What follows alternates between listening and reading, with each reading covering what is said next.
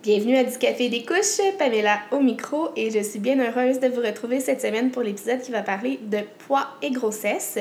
initialement, je voulais nommer cet épisode-là le surpoids lors d'une grossesse, mais euh, suite à une publication que j'ai faite sur Facebook par rapport à mon expérience personnelle que je vis lors de cette deuxième grossesse-ci, je vais vous en parler un petit peu plus tard, inquiétez-vous pas, euh, j'ai reçu une trentaine de témoignages venant de femmes ayant une masse corporelle euh, de, de, très mince à euh, obèse.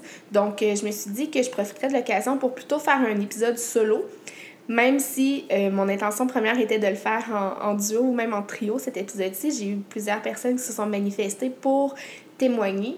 il y a eu un changement de cap. Donc, c'est un épisode solo. Merci d'être là et on commence ça!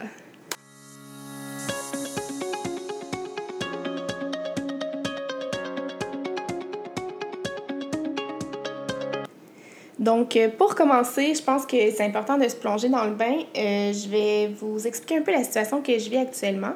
Euh, comme je vous ai dit dans le premier épisode, je suis en surpoids. C'est pas un secret. Je veux dire, si vous me voyez, vous allez le remarquer. Cela dit, je suis une personne qui est quand même très active. J'ai une alimentation qui je vous dirais, 70% saine, 30% un peu pêle-mêle, mais de manière générale, euh, je me considère quand même une, femme en forme. Euh, donc, j'ai une grossesse euh, normale, sans complications avec Lina. J'ai eu un accouchement qui s'est déroulé dans les délais prévus. j'ai eu un déclenchement naturel de mon travail. aucune complication, aucun diabète de grossesse. Tout a bien été. À Lina, été suivie par un médecin qui était plus près de où on habitait à l'époque. On a acheté la maison. Donc, on a vendu le condo euh, lorsqu'Elina avait environ quatre mois. On est emménagé ici par la suite et on n'est pas dans la même région. Donc, l'hôpital qui nous dessert n'est pas le même. Donc, euh, lorsque je suis tombée enceinte de bébé Pou, je me suis tournée vers la clinique où euh, mon médecin de famille, mon nouveau médecin de famille, fait ses suivis, puisqu'il y a un service obstétrique à cette, à cette clinique-là. Et j'ai été tout à fait mal accueillie.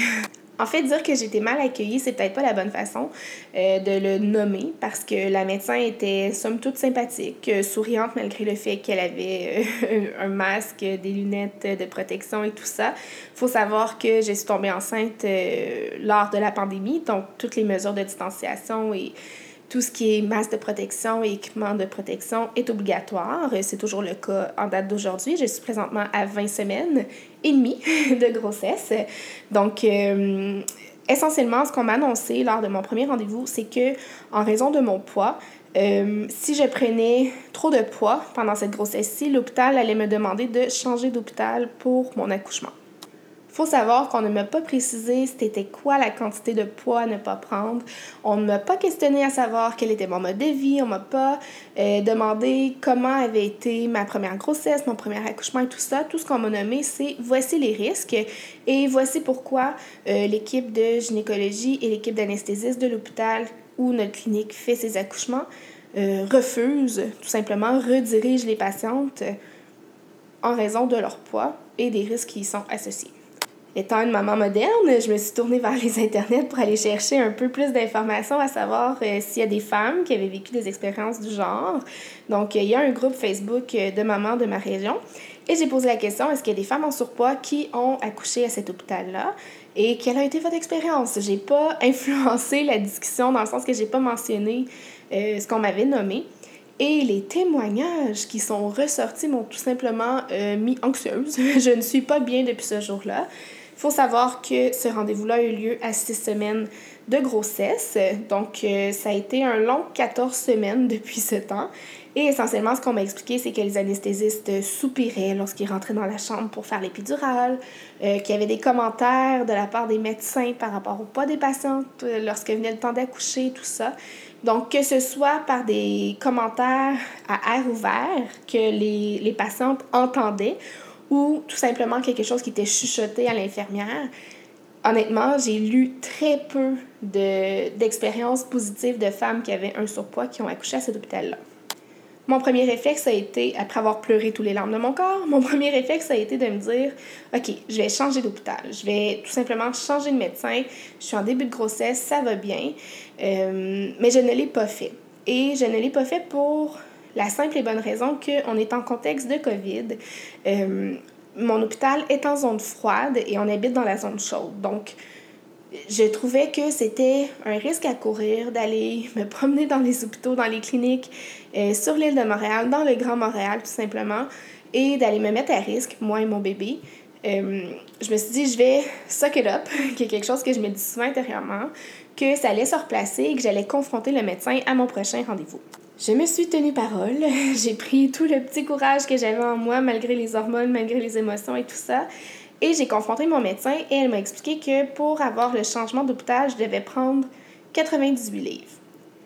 Ça m'a tout simplement pitché à terre parce que si elle avait pris le temps d'observer mon dossier, si elle avait pris le temps de me questionner, comme je disais, par rapport à qui je suis, comment je vis ma vie, est-ce que j'ai un mode de vie sédentaire ou actif, elle aurait su ou vu que à l'INA, j'ai pris 17 livres au total. Euh, et j'étais pas en surveillance de mon poids, pas du tout. J'avais un médecin qui était très ouverte, euh, qui était très direct avec moi, qui me nommait les choses, mais mon poids n'a jamais été un, un issue. Alors que là, j'avais tout ce stress-là depuis un quatre semaines, parce qu'il y a eu quatre semaines qui a séparé les deux, euh, les deux rencontres, euh, pour me faire dire que ça me concernait si je prenais 100 livres. Naturellement, je pense qu'elle s'entendait pas à ce que je la confronte par rapport à ça. Il euh, faut savoir que c'est un jeune médecin, là. Elle a gradué en 2016. Donc, c'est pas, elle a pas 20 ans d'expérience derrière la cravate. Puis, je juge pas du tout une personne de par son expérience, là. Je suis rentrée en gestion, j'avais 29 ans. Donc, je sais très bien que ça n'a rien à voir.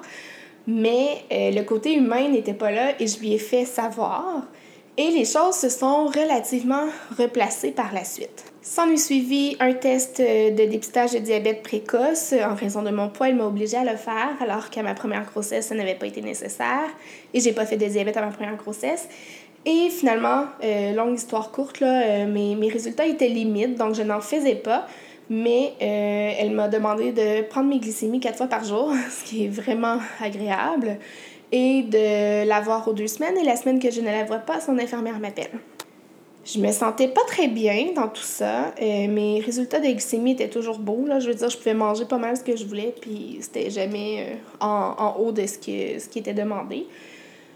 Donc, euh, je l'ai confronté de nouveau parce qu'après avoir discuté avec des amis, on m'a informé que même les femmes enceintes qui font un diabète de grossesse, qui prennent de l'insuline, n'ont pas à se piquer quatre fois par jour et ne se piquent pas tous les jours.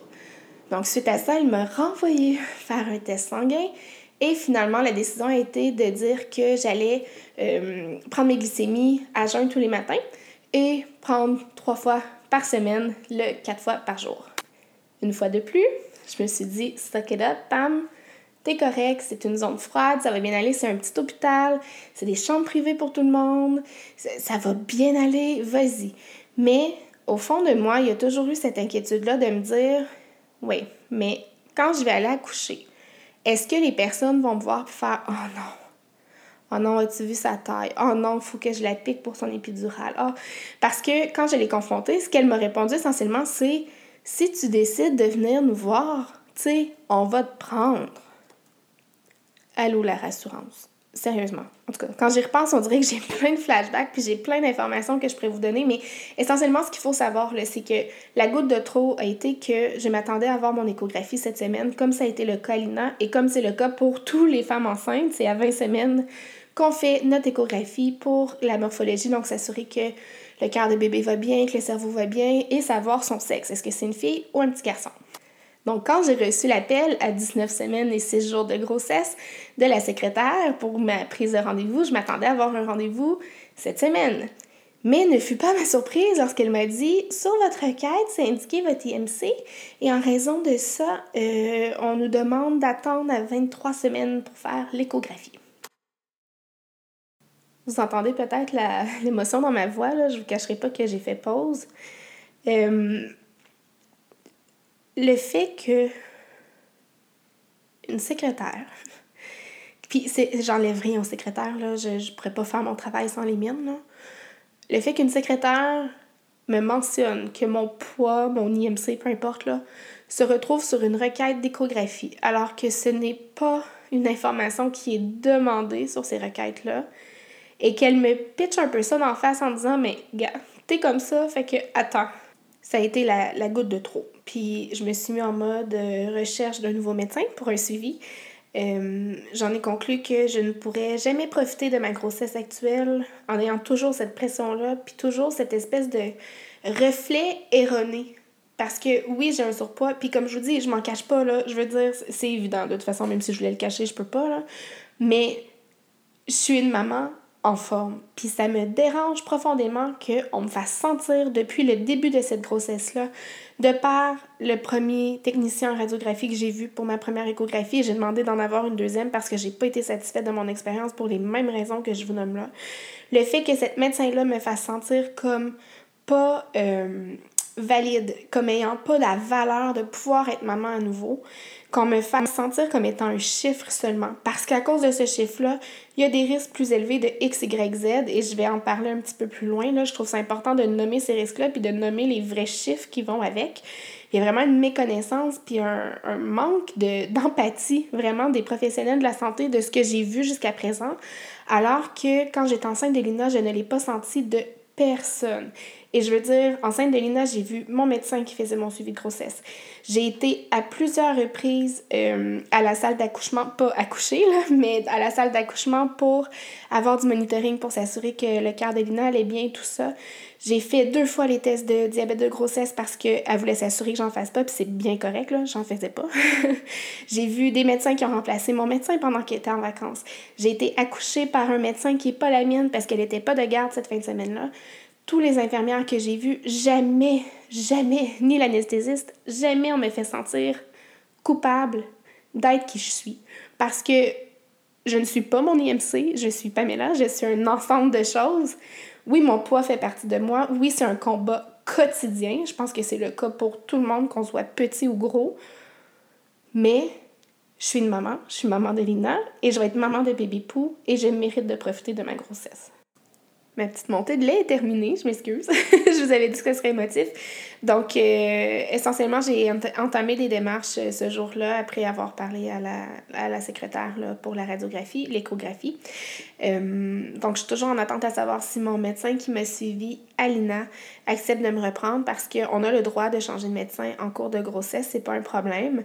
Par contre, comme je suis avancée, je suis quand même à, mi-terme, donc je suis à 20 semaines, c'est au médecin de décider si elle accepte de me prendre en charge et la secrétaire me dit que j'aurai un retour, peu importe la réponse, mais là on est trois jours plus tard et j'ai toujours pas de suivi. Donc euh, je crois que je vais commencer à entamer des démarches de mon côté avec d'autres cliniques, d'autres hôpitaux. Euh, je vais aller à Montréal, ça me dérange pas, je suis rendue là, je veux profiter de ma grossesse, je mérite d'en profiter. Actuellement, je je réalise que j'ai passé 14 non, 16 semaines à m'en vouloir, à m'en vouloir à mon corps, à pas arriver à connecter avec ce bébé-là que j'aime de tout mon cœur, qui était désiré, euh, qui nous est arrivé par magie, rapidement. Euh, vraiment, j'aime cet enfant-là, je veux l'aimer et il mérite que sa maman aille bien. Et mentalement, actuellement, je réalise que j'étais trop anxieuse, que j'anticipais mon accouchement, que je faisais des cauchemars régulièrement, que je mourais pendant que j'essayais d'accoucher, puis que les anesthésistes me regardaient. Puis, bref, ça me causait un ensemble d'anxiété, un ensemble d'émotions négatives, et c'est pas ce que je veux. Ma grossesse avec Lina a été un des plus beaux moments de ma vie. J'ai vécu une belle grossesse. C'est encore le cas bébé Pou. Il y a un petit peu plus de douleur ici et là. là. La fatigue est plus présente aussi parce que je passe mon temps à courir après une mini. Mais j'aime être enceinte, c'est quelque chose de magique. Je trouve que c'est un privilège comme femme de pouvoir porter la vie lorsque c'est ce qu'on veut. Donc, tout ça pour dire, je vais trouver une solution. Donc, je vous en avais parlé au début, là, je trouve ça important de parler un peu des facteurs euh, santé. Donc, je ne suis pas euh, médecin, je ne suis pas une professionnelle de la santé, loin de là. Par contre, j'ai fait mes recherches, j'ai lu euh, sur le sujet beaucoup parce que ça me concerne. Et après avoir lu les témoignages de plusieurs personnes, je... Ouf, je trouve ça important qu'on en parle. Donc, voilà. Donc, quand on parle d'obésité, il faut savoir que sur quoi les gens se base pour euh, mesurer l'obésité, c'est l'indice de masse corporelle. Je n'irai pas dans les détails pour que vous puissiez le calculer tout ça, là, mais ce que vous devez savoir en gros, c'est qu'il y a le poids santé, il y a l'embonpoint et il y a l'obésité de classe 1, 2 et 3. Actuellement, en début de grossesse du moins, je me classe en obésité en classe 1. Donc, pour être transféré d'hôpital, on devait être des obésités de classe 3. Donc, on s'entend, j'ai quand même deux classes à franchir d'ici là. Mais on se base sur ça pour euh, mesurer un peu les risques, si on veut. Donc, en fonction de l'IMC, il y a une prise de poids qui est recommandée. Il faut savoir que le médecin ne m'en a pas parlé. Elle m'a dit prends pas 98 livres, mais pour le reste, on s'en fout. Elle me l'a pas dit comme ça, mais vous comprenez ce que je veux dire là.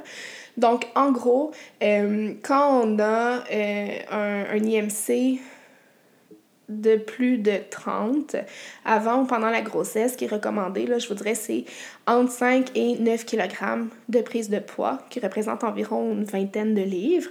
Et si l'IMC est supérieur à 35, euh, les études les plus récentes, là, ce qui suggère, c'est une prise de poids de entre 0 et 5 kg. Bon, prendre 0 kg, ça indique que vous perdez du poids pendant la grossesse parce que naturellement, le bébé, lui, prend de la place. Il prend de la place et il prend de la masse. Donc, avant d'entrer dans le vif du sujet des complications possibles lorsqu'on est enceinte et qu'on a un, surpoids ou une obésité, euh, je veux commencer par dire que c'est tout à fait possible et récurrent que des femmes en surpoids ont une grossesse qui mène à terme et qui est sans complications, que le bébé est en santé, que la maman s'en remet bien, tout ça. Euh, je connais des femmes de toute taille qui sont mamans et je connais des femmes très minces qui ont fait du diabète de grossesse ou de la préclampsie. Et je connais des femmes en surpoids, comme c'est mon cas à moi, qui n'ont pas fait de diabète de grossesse, qui ont une, un accouchement euh, naturel sans problème, sans difficulté. Donc, c'est j'ai pas les chiffres parce que, dépendamment d'une recherche à l'autre, ça va varier, là. Mais je vous invite à, rechercher si c'est quelque chose qui vous, qui vous angoisse ou qui vous questionne un peu plus. Faites vos recherches, allez voir ce que ça dit, mais les risques ne sont pas tant plus élevés. je vais m'en tenir à ça. Donc, dans les risques de complications au niveau de la grossesse, on peut parler de une, euh, une plus haute euh, un plus grand risque de diabète de grossesse ou d'hypertension artérielle, mais ça peut toucher tout le monde. Et le facteur de risque, c'est pas le seul euh, c'est pas le poids seulement. Donc, la principale cause du diabète de grossesse, il faut le savoir, c'est que c'est hormonal. Donc, voilà, je trouve ça important de le dire. Là. Euh, sinon, il y a un risque au niveau pulmonaire, au niveau des membres inférieurs, de former un caillot de sang. Euh, il y a un plus gros, un plus gros risque pardon, d'infection urinaire, d'avoir un accouchement tardif ou d'avoir une fausse couche. Je n'ai pas réussi à trouver de données et j'ai cherché à savoir si euh, les risques de fausse couche passé le premier trimestre, c'est quoi le, pourcentage? Assurément, c'est quelque chose que je me questionne, mais si vous avez l'info, je vous invite à me l'envoyer. D'ailleurs, vous l'avez peut-être remarqué ou entendu, je suis facilement essoufflée, je suis un peu enrhumée. Donc, euh, les joies d'avoir un poupon à la garderie, Lina ramène plein de microbes. Donc, euh, excusez mon manque de souffle. Petite parenthèse. Qui dit grossesse qui va bien dit du moins on le souhaite, un accouchement. Donc, euh, les risques, les, les, risques pardon, liés à l'obésité pendant l'accouchement. Euh, on dit que les femmes enceintes ont un plus grand risque de subir une césarienne s'ils sont obèses. Par contre, ce que ma médecin m'a expliqué, c'est que comme j'ai eu un premier accouchement euh, vaginal, les risques de césarienne sont moins grands. J'ai plus de chances d'accoucher de nouveau de la même voie, par le même orifice. Euh, sinon, on dit que lorsque la femme est obèse, il y a un plus grand risque d'avoir un bébé euh, dont le poids de naissance est plus élevé. Par plus élevé, on entend un bébé qui a plus de 4 kg de, de masse corporelle. Euh, sinon, lors de l'accouchement, c'est plus difficile de faire le monitoring du bébé euh, ça a été mon cas lors de mon accouchement avec Lina. Est-ce que c'est son positionnement? Est-ce que c'est mon surpoids? Je ne saurais jamais, on m'en a pas parlé, mais essentiellement, ce qu'ils ont fait, c'est qu'ils ont branché, euh, ils, ont comme vissé, c'est un peu dégueu dit comme ça, mais ils ont vissé quelque chose euh, dans son crâne pour pouvoir garder le, le monitoring là, pour savoir si son, son pouls et tout ça allait bien. sinon, on dit que le dépassement de la grossesse, donc la date prévue d'accouchement, est plus fréquent mais je ne sais pas, je peux pas vous en parler, j'ai pas les données par rapport à ça. Je sais que c'est un point qui ressort euh, dans plusieurs recherches, là. mais pour ma part, euh, j'ai commencé mon travail naturellement la journée précédant ma date prévue d'accouchement. Et sinon, on dit que l'efficacité de la péridurale peut être moins grande et que euh, ça augmente le risque d'infection après l'accouchement. Peu importe le type d'accouchement que nous avons. Donc, ça fait un peu le tour là, des, des risques associés à l'obésité. Et là, là, je suis essoufflée. Donc maintenant qu'on sait tout ça, maintenant que j'ai vidé mon sac pour en parler, je trouvais ça important. J'espère que vous trouvez ça intéressant. J'espère que ça sensibilise certaines personnes. Euh, les remarques là, par rapport à Ah, oh, t'as une belle bédaine ou Ah, t'aurais donc bien une belle bédaine, mais c'est dur de savoir si t'es enceinte ou si t'es grosse. C'est le genre de commentaires que j'ai reçus. Pas toujours agréable, mais bon. Euh, j'espère avoir sensibilisé ou vous avoir fait constater plusieurs choses. Par contre, comme je l'ai dit d'entrée de jeu, euh, j'ai reçu tellement, mais tellement de témoignages de femmes ayant vécu des situations désagréables, déshumanisantes, humanisantes, est-ce que c'est un mot? Je l'ignore. Mais des situations pas agréables avec des médecins euh, en lien avec leur suivi de grossesse et le poids, que je me suis dit que j'allais vous en parler de quelques-unes. Sans aucun doute, euh, le témoignage que j'ai reçu qui m'a le plus touché vient d'une euh, amie. Je vais le dire comme ça. Je, vais garder les, les, témoignages anonymes. Là. En fait, ce qu'elle m'a dit, c'est que lorsqu'elle est tombée enceinte, euh, elle était en rémission. Ben, pas en rémission, mais elle était en traitement pour un trouble alimentaire. Donc, lorsqu'elle a fait son suivi de 12 semaines, à la clinique, comme c'est le cas pour chaque rendez-vous, on l'a pesé et l'infirmière lui a fait remarquer que elle avait pris beaucoup, beaucoup, beaucoup trop de poids et que euh, c'était dans une attitude de jugement et tout ça. Je vous rappelle que cette personne-là était en traitement pour un trouble alimentaire. C'est pas une personne qui physiquement est en surpoids. Euh, vous la verriez en maillot et vous diriez, oh mon Dieu, je veux son corps, là. Mais c'était pas nécessairement une relation saine avec la nourriture qu'elle avait. Mais la prise de poids était bon signe dans le sens que quand tu es en traitement, c'est ce qui est souhaitable. Donc, en gros, ce qu'elle m'explique, c'est que son corps essayait d'emmagasiner le plus de graisse possible parce qu'il avait vécu une privation pendant si longtemps. Donc, elle a eu la chance d'avoir un médecin très à l'écoute et elle lui a expliqué ce qui s'est passé. Et euh, essentiellement, l'infirmière, elle ne l'a jamais revu. Ça fait juste prouver le point que le personnel de la santé, s'ils prennent pas le temps de questionner par rapport à notre vécu, de questionner par rapport à notre vote de vie et qui se base seulement sur les chiffres, on déshumanise totalement le patient, l'individu qui est devant nous. Et la grossesse, c'est déjà quelque chose qui est stressant.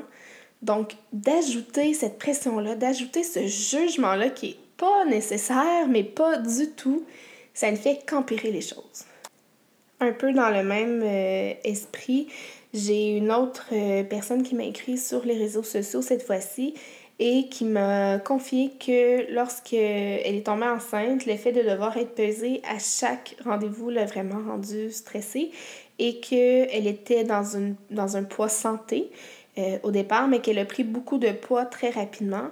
Et essentiellement, euh, son médecin était tellement rigoureux, tellement acharné sur sa prise de poids qu'elle euh, en est venue à développer un simili-trouble alimentaire dans le sens qu'elle obsédait sur tout ce qu'elle mangeait, elle comptait ses calories et c'est pas du tout une approche qu'on veut avoir pendant la grossesse. Je vous ai parlé de, cette, de plusieurs expériences négatives, là, mais j'ai une maman qui m'a écrit que euh, de manière générale, malgré le fait qu'elle se situait dans une obésité de classe 2, euh, le fait de faire du diabète gestationnel, ça a été bien accueilli et bien présenté par son médecin et par la nutritionniste qui l'a suivi. Euh, c'est sûr qu'il y a un deuil qui est lié à ça, là, il m'en a parlé vraiment en, détail, le fait de se sentir coupable, d'avoir l'impression que c'est son corps qui ne fonctionne pas. Ce à quoi j'ai répondu que le principal facteur de risque dans le diabète gestationnel, c'est les hormones et non pas le poids de la maman. Mais euh, ce qu'elle me dit essentiellement, c'est que le médecin a pris le temps de bien la rassurer, de lui expliquer les risques qui étaient liés au diabète de grossesse et tout ça. Donc, ça, le, ça lui a permis en fait de cheminer à travers tout ça et de mieux s'accepter. Je vais terminer en euh, vous faisant part de mon témoignage à moi parce que j'ai un témoignage positif à faire part par rapport à mon premier accouchement. Euh, je me souviens que j'étais très stressée. J'ai vécu une fausse couche euh, par le passé et j'étais convaincue que je n'aurais pas d'enfant, en fait, que mon corps n'avait pas la capacité de faire pousser un enfant et encore moins un enfant en santé. Donc, je me souviens que quand j'ai accouché de Lina, je l'avais sur moi puis je me disais, c'est mon corps qui fait ça. Je dois tellement l'aimer, je dois tellement prendre soin de lui, je dois me réconcilier avec lui. Et c'est ce que je trouve difficile à cette grossesse-ci parce que je n'arrive pas à le faire. Parce que mon médecin me fait sentir coupable d'avoir le corps que j'ai. Euh, donc, j'ai eu une expérience positive à mon premier accouchement et j'en suis ressortie plus forte. J'en suis ressortie avec euh, une relation plus saine avec la nourriture, avec l'activité physique.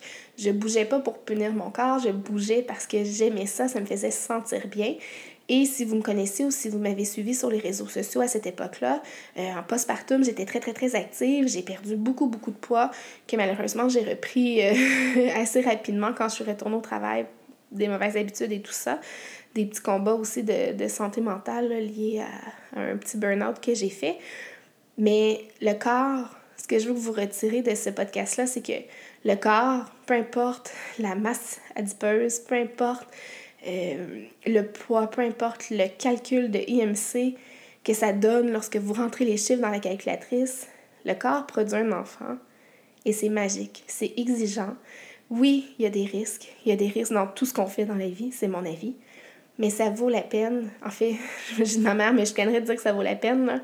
Ça vaut l'expérience de le vivre positivement et de croire qu'on a de la valeur, peu importe ce que la balance dit. Merci tout le monde. À la semaine prochaine.